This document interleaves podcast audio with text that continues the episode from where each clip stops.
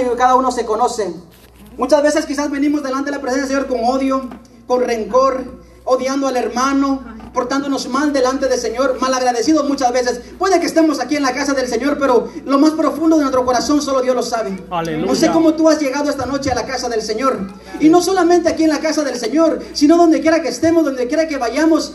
¿Cuál es nuestra actitud delante del Señor? Sabemos que donde quiera que vayamos hay un ojo que nos está viendo. Está Dios con nosotros, Dios nos está contemplando, nos está viendo nuestras actitudes, pero qué corazón tenemos delante del Señor, cómo nos portamos delante de Él. Muchas veces levantamos nuestras manos, oramos, gritamos, clamamos, cantamos, pero dentro de nuestro interior a veces hay amargura, hay odio, hay rencor, quizás este venimos con tristeza, quizás muchas veces. Y aquí el salmista nos da este nos da una exhortación a nosotros como iglesia, como pueblo del Señor. Dice, cantad alegres a Dios, habitantes de toda la tierra. Y aquí no dice solamente a la iglesia, aquí dice toda la tierra que le alaben, que todos los pueblos le exalten, le adoren. O sea, dice la palabra del Señor en el 4, dice, entrar por sus puertas con acción de gracias, por sus atrios con alabanza. Nos da este un ejemplo a cómo debemos presentarnos, cómo debemos entrar a la presencia de- del Señor con gratitud, con alabanza. Ese tiene que ser nuestro enfoque, ese tiene que ser el propósito a cual venimos a esta casa, a adorarlo, a exaltarlo, a reconocer que el Jehová vive, Él es Dios y no hay nadie como Él, que Él es el eterno, el único que se merece la gloria es Él, no nosotros, nosotros dependemos de Él, nosotros necesitamos de Él, no es, el- no es que Él merezca, eh, no es que nosotros merezcamos algo de nosotros, este, no merecíamos nada. Pero Él dio a su Hijo unigénito por amor a nosotros. Él se lleva todo, todo, todo. No es porque quizás yo venga vestido con un traje o tú vengas con quizás cierta vestidura. Él se lleva toda la gloria. Aparte de todo eso, Él se lleva toda la gloria. Amén. Venimos a exaltarlo a Él, a eso venimos a este lugar. Nosotros conocemos a David, que David era un, era un siervo de Dios. Era un hombre de Dios conforme al corazón de él. Todos los conocemos, todos lo sabemos. Y sabemos que la mayoría de los salmos David lo escribió. Y vemos que en cada situación que él pasaba, él cantaba, él alababa, él exaltaba su nombre. Él lo que hacía, en vez de quejarse de llorar, escribía salmos adorando a su nombre del Señor. Y eso es lo que la iglesia tenemos que hacer hoy en día. En medio de estos tiempos, levantar un cántico, adorar a nuestro Dios, exaltarlo porque Él vive y reina por los siglos. Y por qué darle gracias a Dios por todo lo bueno que Él ha sido con nosotros. Quizás para muchos ha sido un año difícil. El año pasado ha sido un año difícil, un año de tragedia para el mundo entero. Pero para nosotros ha sido un año de bendición, ha sido un año de abundancia, ha sido un año próspero para nosotros. Nunca nos, no nos ha faltado nada. Dios siempre ha suplido, Dios siempre nos ha dado el pan de cada día. Que para muchos han perdido familiares quizás, pero en de, en medio de ese dolor Dios allí está, Dios allí está. Y Dios sabe lo que hace. Si tú te pusieras a pensar en lo que Dios ha hecho por ti, a veces Dios ha tenido que mover ciertas cosas que quizás muchas veces nosotros no nos damos cuentas, pero por su amor, por su misericordia, hijo mío, ahí está. Hijo mío, lo que tú necesitas, ahí está. Tenemos familia, la pastora, me acuerdo que comenzaba el martes este, diciéndole, ¿cómo no darle gracias a Dios? Tenemos familia, tenemos salud, tenemos trabajo, hemos sido bendecidos. Hay muchos motivos por la cual adorar, bendecir, exaltar el nombre de nuestro Dios. ¿Acaso no Él se merece la gloria? ¿Acaso no ha sido bueno contigo? ¿Con quién ha sido malo? Yo creo que Dios ha sido bueno con cada uno de nosotros los que estamos acá. Dios ha sido bueno. Nunca nos ha desamparado. Nunca nos ha dejado el Señor. Maravilloso Cristo. Sean agradecidos. Como subtítulo le puse, seamos agradecidos delante del Señor. Seamos agradecidos. Allá en este Primera de Samuel capítulo 7 vemos que el pueblo del Señor se iba a enfrentar una guerra, los enemigos iban a venir en contra de ellos. Este, pero vemos que el pueblo le pide a Samuel, Samuel, ora a favor de nosotros para que Dios nos dé la victoria, para que Dios nos ayude a, a ganar esta batalla. Y vemos que Samuel oró a Jehová y dice que Jehová oyó la oración de Samuel. Y vemos que a causa de esa oración Dios peleó a favor de su pueblo, dice en aquel capítulo 7 en adelante, dice, Jehová tronó desde los cielos y dio victoria al pueblo de Israel, porque había un pueblo que había clamado y a causa de esa victoria dice que levantaron una piedra, en otras versiones dice, levantaron un, monumento y desde ese día este Samuel pronunció estas palabras que dice, Ebenezer, hasta aquí Jehová me ha ayudado.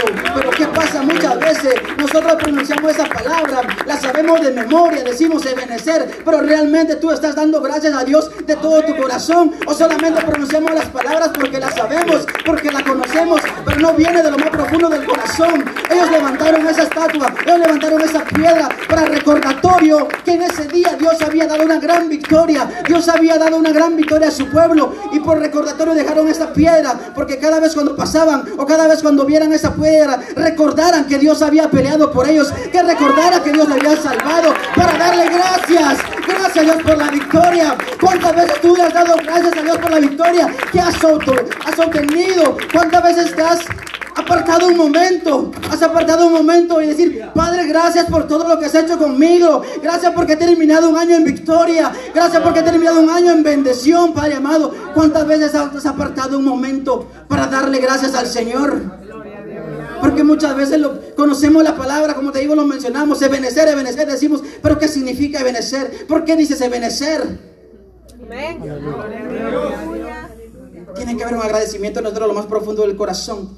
Dios ha sido bueno con nosotros y siempre lo seguirá haciendo. Ebenecer significa roca de socorro o roca de ayuda.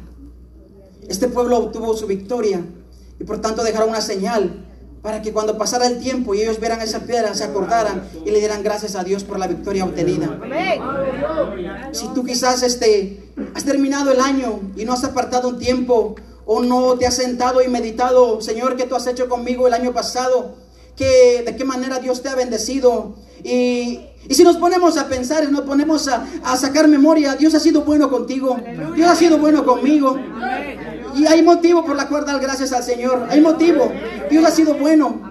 Dios te ha proveído. Siempre, yo creo que siempre has tenido el pan de cada día. Dios te ha dado los alimentos. Dios te ha dado vestidura. Dios te ha dado todo. Para mí fue, el año pasado fue un año de victoria, un año bendecido, y este que estoy comenzando seguirá más de gloria en gloria, de poder en poder, de victoria en victoria. Yo lo creo así, pero todo depende de nosotros de igual manera, poner de nuestra parte. Maravilloso Cristo, te adoramos Cristo Jesús. Dios dio la victoria, Ebenecer. Levantaron una piedra para en recordatorio de agradecimiento y, y escribía yo acá, la alabanza y la adoración es la respuesta de la gratitud. Cuando hay gratitud en tu corazón, a ti no te cuesta adorar. Cuando hay gratitud en tu corazón, a ti no te cuesta levantar tus manos. Cuando hay gratitud en tu corazón, a ti no te cuesta venir a la iglesia a pagar tus votos al Altísimo. Cuando hay gratitud en tu corazón, tú das lo mejor al Señor. Cuando hay gratitud en tu corazón, tú le obedeces, tú lo honras, trata de respetarlo, de obedecer, seguir su palabra. Cuando hay agradecimiento en nuestro corazón, damos todo por Él. Y si lo ponemos este, así terrenalmente, cuando alguien te hace un favor, alguien quizás estás en un apuro, algo que tú necesitas y tú no hayas cómo resolver tu problema y viene alguien y te tiende la mano, mira hermano, mira, te ayudo, ten aquí. Y tú vives agradecido con esa persona porque te ha tendido la mano, te ha ayudado. ¿Cuánto más nuestro Señor que Dios su vida en la cruz del Calvario? ¿Cuánto más nuestro Señor que día a día nos da la vida? Él nos da la salud. Nuevas son sus misericordias cada mañana. Todos los días se renueva. Todos los días está con nosotros. ¿Cómo no vivir eternamente agradecido? Hay motivo por la cual vivir agradecido ante nuestro Dios. No hay motivo para estar enojado con Él. No hay motivo para vivir esté lejos de Él. Él ha sido bueno con nosotros. ¿Con cuánto Dios se ha portado mal? Dios ha sido bueno. Y la gratitud es la respuesta de haber recibido algo de parte de alguien. O sea, la alabanza y la adoración es la respuesta de la gratitud, escribía yo. Pensaba en eso como es, todo es una cadena. ¿Y por qué hay alabanza, adoración? Porque hay gratitud. ¿Y por qué hay gratitud? Porque he recibido algo a cambio de alguien. He recibido un favor, un favor inmerecido, un favor que no merecíamos. ¿Y por qué no adorarlo y alabarlo? Y si nos vayamos a Números, capítulo 15, vemos ahí este, una celebración, una, un acto de gratitud que hizo el pueblo del Señor. Números, capítulo 15. Tú eres bueno, Dios, y siempre seguirás siendo bueno. Los malos somos nosotros. Poderoso Jesucristo. Perdón, Ahorita les digo dónde está. Creo que es Éxodo, si no me equivoco.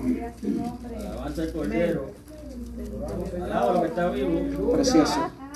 Perdón, es Éxodo capítulo 15. Vemos que aquí el pueblo estaba en cautiverio, pero por mano poderosa de Jehová los sacó de la esclavitud de Faraón. Y cuando ellos cruzaron el Mar Rojo, cruzaron al, al otro lado del río, este, en el versículo 27, capítulo 14, nos habla de que, eh, 26, perdón, y Jehová dijo a Moisés, extiende tu mano sobre el mar para que las aguas vuelvan sobre los egipcios, sobre sus carros y sobre su caballería. Entonces Moisés extendió su mano sobre el mar y cuando amanecía el mar se volvió en toda su fuerza y los, los egipcios al huirse encontraban con el mar y Jehová derribó a los egipcios en medio del mar. Y volvieron las aguas y cubrieron los carros y la caballería y todo el ejército de Faraón que había en- entrado tras ellos en el mar. No quedó de ellos ni uno. Dios había dado una gran victoria. Dios había sacado a este pueblo con mano poderosa. Dios este, había sido bueno y es bueno con su pueblo. Vemos que el pueblo había sido cautivo y vemos que acá Dios saca a través de Moisés este, el pueblo la- del cautiverio. Y vemos que ellos cruzan el mar, los enemigos son enterrados en el mar. Y vemos a causa de eso, ellos este, fueron agradecidos. Aquí en el título del capítulo 15 dice cántico de Moisés y de María. ¿Por qué había un cántico? Por agradecimiento. Aleluya. Que Dios los había liberado.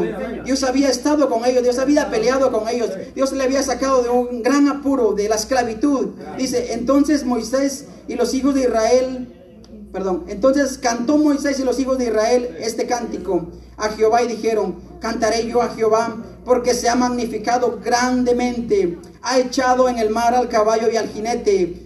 Están reconociendo, están cantando, adorando, reconociendo que Dios había dado la victoria. Jehová es mi fortaleza, Jehová mi cántico, ha sido mi salvación. Este es mi Dios y qué? Y yo le alabaré, Dios de, de mi Padre, y lo enalteceré. Bendito eres tú. Y más adelante vemos la actitud de María que toma a causa de esta victoria que Dios les da, dice en el 20, versículo 20.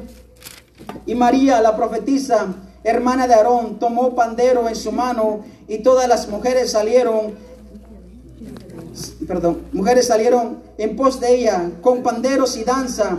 Y María le respondía, cantad a Jehová, porque en extremo se ha engrandecido y ha, y ha echado en el mar al caballo y al jinete. Vemos ahí una gran celebración, un gran cántico por la victoria que habíamos obtenido, porque Dios había destruido a sus enemigos, porque Dios estaba con ellos. Había motivo de adoración, había motivo de alabanza. Y aquí David nos, exhorta o nos llama a que le cantemos al Señor, que le adoremos su nombre. Ahí en el Salmo 100, si tú ves el título, dice exhortación a la gratitud. O sea, nos exhorta a que, a que vengamos con gozo, con alegría. Por sus puertas dice, cantad alegres a Dios, habitantes de toda la tierra, servid a Jehová con alegría, venid ante su presencia con regocijo. Y dice luego más adelante, que entremos desde, o sea, desde más allá, desde allá afuera, que entremos con alabanza desde allá, desde el parqueo, que vengamos con cántico nuevo desde allá. Que al entrar acá, que nuestras copas sean llenas, sean rebosadas de su presencia.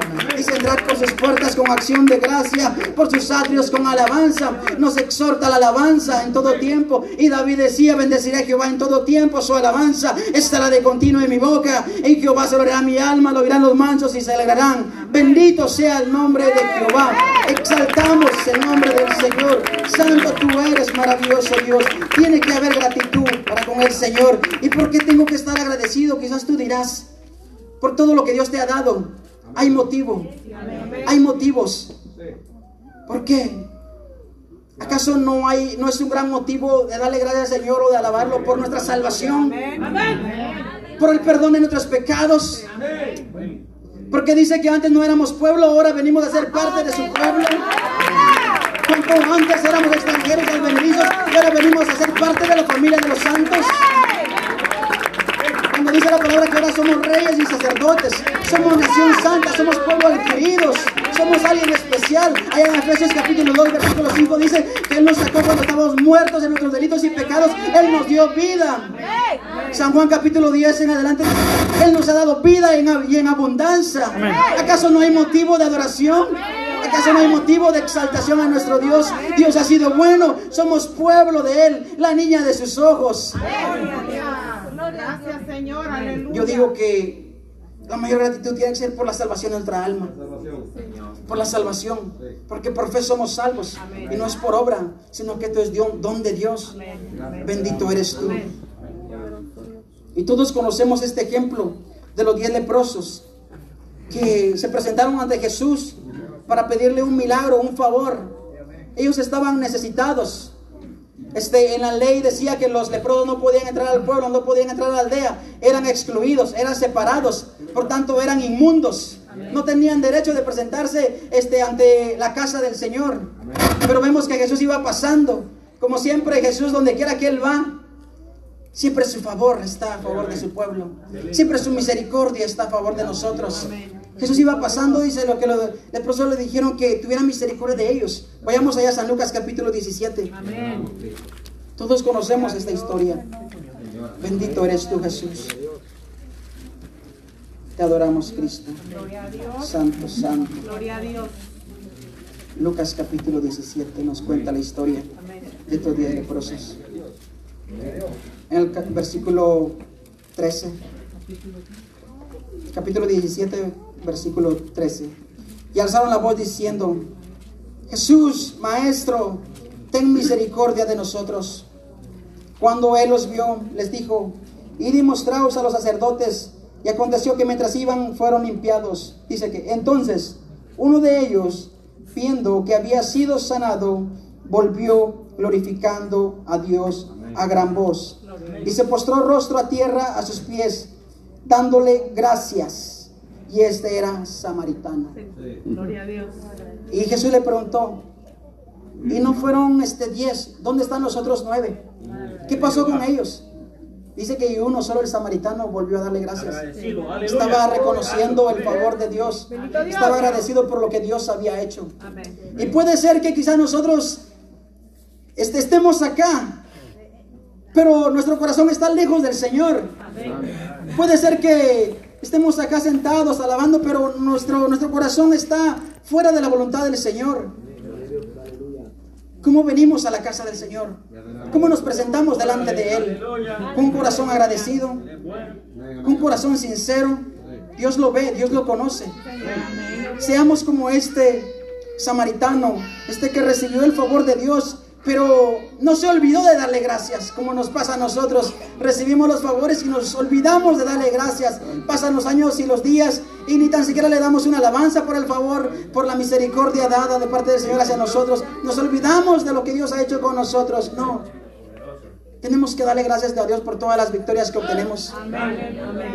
Me acuerdo cuando este, yo y mi esposa, bueno, gracias a Dios y toda la gloria sea para Él, nos dio la bendición de comprar nuestra casa el año pasado.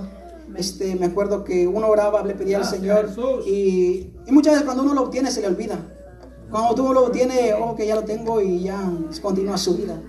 Y el primer día, me acuerdo que cuando nos entregaron la llave, fuimos, abrimos, dije, nos, vamos a hacer una oración en gratitud, le dije al Señor. ¿Cómo es posible que recibamos la bendición y como que sin nada, no? Me acuerdo que nos postramos en el centro de la casa y dijimos, gracias Señor, porque lo que un día queríamos, lo que un día hemos anhelado, aquí está. Y te damos gracias y la gloria es tuya. Le pido al Señor que nunca me olvide de dar gracias por todo lo que Él ha hecho, los favores. Por todo, por todo. Siempre es bueno, siempre es, es menester que apartemos un momento para agradecerle, aunque sé que nunca vamos a terminar de pagar todo lo que Él ha hecho por nosotros. Nunca, jamás podremos pagar lo que Dios ha hecho por nosotros. Y quizás tú te preguntarás, hermano, pero ¿cómo puedo yo adorar a Dios? ¿Cómo yo puedo darle gracias a Dios si en el momento que estoy pasando es muy fuerte, estoy pasando por una prueba, estoy pasando por una tribulación? ¿Cómo es posible que le puedo dar gracias a Dios en medio de esos momentos? Dios era perfecto. Jesús era justo. No había otro como Él. Pero si tú te pones a pensar la vida que Él llevó, la vida que Él caminó aquí en esta tierra, este, y aún lo que le hicieron, Él se merecía acaso eso lo que pasó. Él no merecía haber estado en la cruz. Él no merecía que lo hubieran azotado. Él no merecía eso. Él era justo y perfecto. Y aún todo lo que pasó dice que fue como cordero al matadero. No abrió su boca tan siquiera. Bendito Y nosotros a veces muchas veces nos, nos quejamos. Y hay una palabra de esperanza en Romanos capítulo 8, versículo 18 que dice que Pues tengo por cierto que las aflicciones del Aleluya. tiempo presente, dice, Sí, no son comparables con la gloria venidera que en nosotros ha de manifestarse. Amén. O sea, lo que tú estás pasando hoy en día, quizás estás pasando tribulación, angustia, persecución, pero dice que lo que tú estás pasando no se va a comparar con lo que Dios tiene preparado para ti, con la gloria venidera que tiene para nosotros, dice, porque las aflicciones del tiempo presente no se compara, no se compara a lo que Dios tiene preparado para los hijos, para los que aman al Dios que vive y reina por los siglos de los siglos. Dice que nos tiene preparado calle de oro, mar de cristal, donde no habrá más llanto, donde no habrá más dolor, donde no habrá más tristeza. ¿Acaso no es motivo de estar agradecido? ¿Acaso no es motivo de darle gloria, de darle alabanza por todo lo que nos espera a nosotros que confiamos en el Rey que vive? Poderoso Jesús. Gloria a Dios. Vamos, Jesús. Gloria al Señor, amén. Amén. Aleluya. En todo tiempo tenemos que adorar a nuestro Dios porque Él es bueno. Sí, amén. ¿Con qué corazón nos presentamos a Dios? ¿Cómo venimos ante su presencia? Seamos agradecidos de corazón. Gloria a Dios. El pastor tocaba un punto hace dos domingos, creo yo, donde hablaba de el fariseo Simón, si no me equivoco, y Dios le da una enseñanza a ese. vayamos allá, ahí mismo en Lucas capítulo 7. Le damos Dios, gloria a Dios.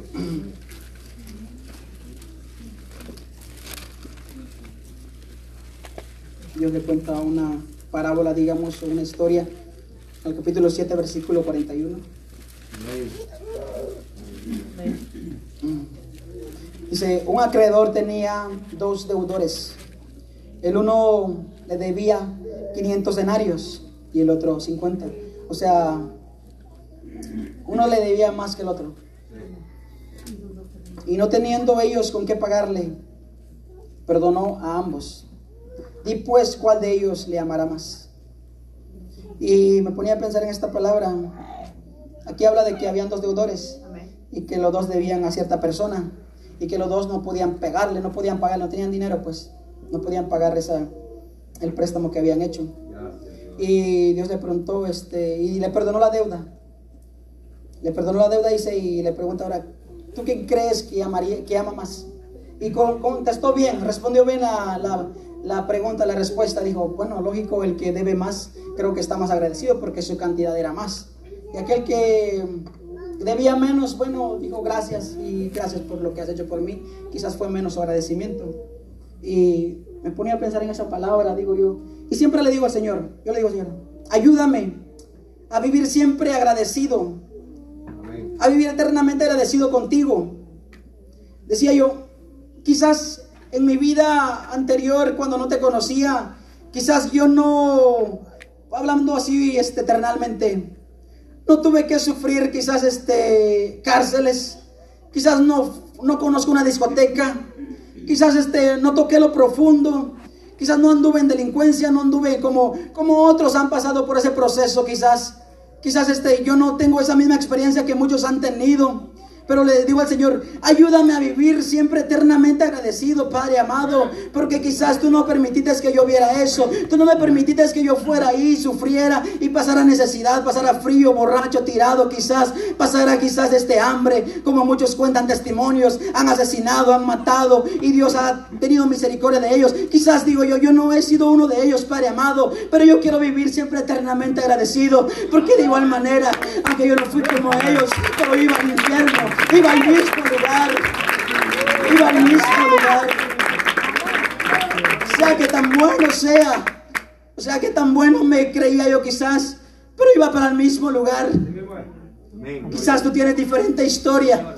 Tú has sufrido más o tú has hecho cosas que quizás te avergüenzas muchas veces y quizás hay motivo por la cual estar agradecidos. Y digo yo, Padre, yo no soy perfecto, yo he cometido errores, claro, pero quizás no he tocado profundidad y te doy gracias por eso. Quiero vivir eternamente agradecido porque no fue necesario llegar a ese extremo para que tú me salvaras. Fue tu amor, fue tu misericordia para conmigo, que me perdonó, que me liberó, que me salvó. Quizás, quizás yo no puedo contar una historia que yo fui así, yo fui aquí, hice esto, hice lo otro. No tengo.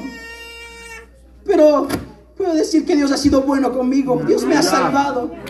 Como te digo, si me comparo con un asesino acá, si me comparo con el más delincuente acá, y yo sin Cristo y él sin Cristo, íbamos para el mismo lugar, por más bueno que yo hubiera sido. ¿Por qué no estar agradecido con nuestro Dios? Ha sido bueno con nosotros y siempre seguirá siendo bueno con nosotros. Gloria sea Jesucristo. Queremos vivir eternamente agradecidos contigo, Señor. Y yo digo que eh, la mayor, el mayor agradecimiento de nosotros tiene que ser oh, cuando tú sientas que, que te estás alejando, que no hay gratitud en tu corazón, que sientas que todo se está volviendo normal. Voltea, ve a la cruz, ve a la cruz, ve a la cruz. Y piensa o imagínate todo lo que Jesucristo pasó para nosotros hoy en día estar acá. O sea, el mayor agradecimiento de nosotros tiene que ser el sacrificio que Jesucristo hizo por nosotros en la cruz del Calvario. Cuando en el monte Getsemaní clamaba, decía, Padre, pasa de mí esta copa, pero que no se haga mi voluntad, que se haga la tuya. Y su sudor dice que eran como gotas de sangre. Él estaba afligido, él sentía el peso de la cruz. Él no merecía eso. Los azotes que le dieron, las burlas que le hicieron. La corona de espinas que le pusieron. Acuérdate del sacrificio. Cuando tú te estás alejando del Señor. Cuando sientas que te estás enfriando. Acuérdate de la cruz. Acuérdate del sacrificio que Él ha hecho por ti. Cuando los clavos traspasaron sus manos. La lanza a su costado. Por amor a nosotros. Él no merecía estar ahí. Nosotros sí merecemos eso. Aleluya. Pero aún así Él sigue siendo bueno con nosotros. Él es tan maravilloso. Precioso eres tú, mi Dios. Tan grande eres tú, Padre, que no tendremos cómo pagar todo lo que tú has hecho por nosotros. En Mateo capítulo 27. Bendito eres tú, Señor.